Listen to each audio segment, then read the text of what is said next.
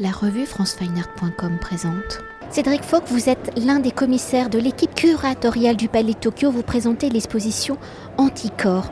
Alors conçue en écho, en réaction à la crise sanitaire actuelle où la quasi-totalité de la planète a été ou est en confinement, où la distanciation physique et sociale sont devenues des gestes barrières, des actes pour sauver des vies, le Palais de Tokyo a invité 20 artistes de la scène artistique française et internationale à réagir face à cette situation inédite. Par son titre au regard de cette situation inédite, je me répète, Anticorps par son jeu de langage, où il est à la fois terme médical, agent de protection, mais aussi un terme de distanciation, où le corps, sa matérialité sont annihilés. Le titre évoque déjà l'ambiguïté, les incompréhensions de la situation, où pour être solidaire de tous, on nous demande de nous positionner en solitaire, en être individualiste. Alors avant de découvrir les propositions des artistes de façon dont ils prennent le pouls de notre capacité à faire corps ensemble, à repenser notre façon d'habiter le monde, quelles ont été les réflexions de l'équipe curatoriale du Palais de Tokyo pour tenter de répondre entre guillemets à chaud à cette actualité. Et comment l'équipe curatoriale du Palais de Tokyo a-t-elle choisi ce titre anticorps? Au regard de vos réflexions et des propositions des artistes Quel est justement le sens de ce titre? Eh il y avait justement ben, un, désir finalement de, de penser au vocabulaire qu'on a, utilisé pendant euh, cette période de crise, qu'on utilise toujours, cette euh, nécessité de développer des anticorps. Qu'est-ce que ça voulait dire? Est-ce qu'on était vraiment dans le remède, dans l'antidote? Là où justement euh, les discours politiques mettaient en place des, discours martiaux sur le mode de, la défense, du martial, de l'attaque, des choses qui étaient très violentes. Euh, qui, permettait de justifier certaines mesures. Euh, et c'est un, vocabulaire qui est aussi euh, très présent quand on parle d'immunité. Et une des idées de l'exposition, ou une de ses ambitions en Filigrane, c'est de démilitariser le système immunitaire. C'est de vraiment repenser la manière dont on, on, fait corps ensemble, mais aussi nos corps se défendent.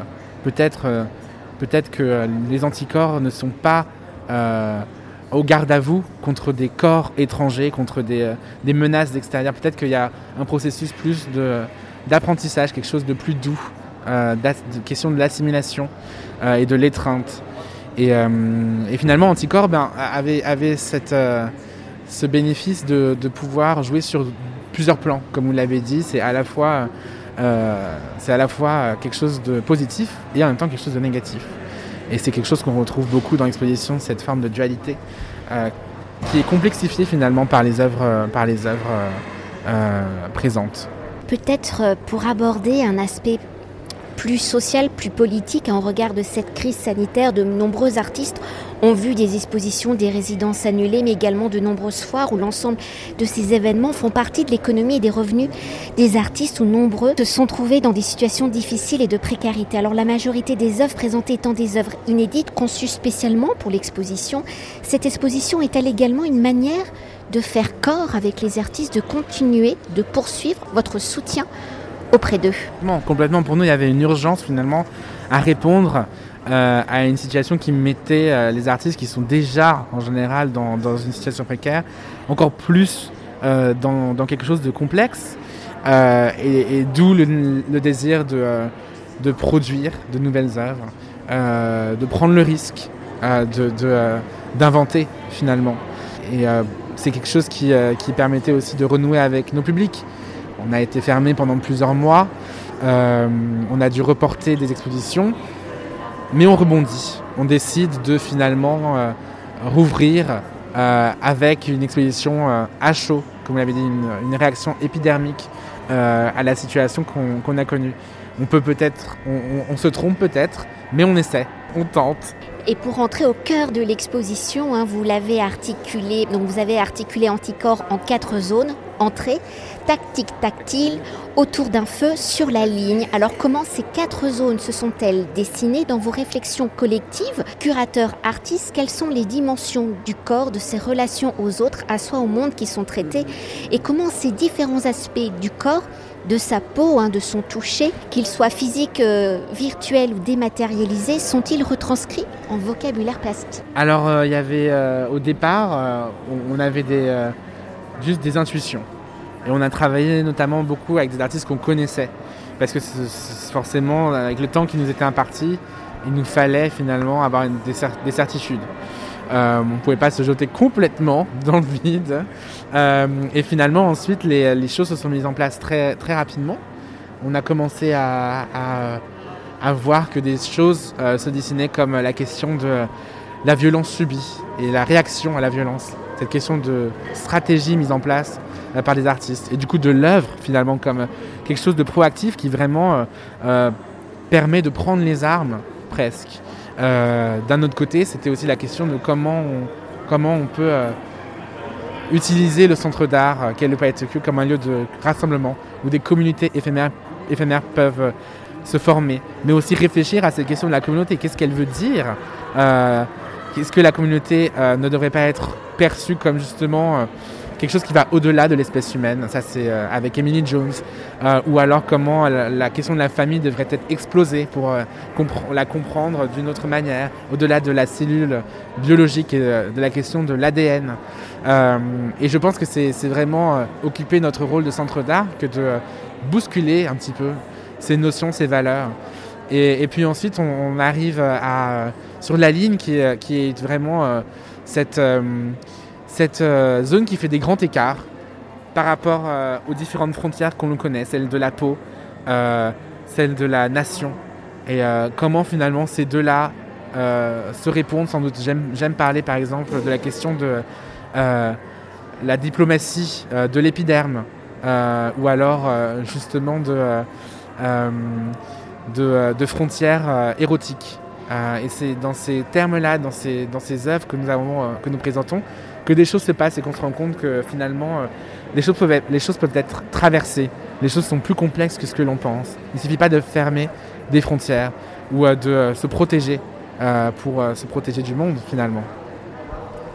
Et peut-être une dernière chose, mais je suis peut-être, je ne sais pas si je suis dans, enfin bref, la pratique des artistes étant très variée, hein, pour s'attarder sur certaines œuvres dans leur action de faire corps, la photographie, la vidéo, pour ne citer que deux vocabulaires possibles, sont a priori dans la distance par ces médiums. Comment les artistes y retranscrivent-ils le toucher du corps, l'enveloppe charnelle de la peau, le contact des émotions, qui sont peut-être plus faciles à transmettre par la matérialité?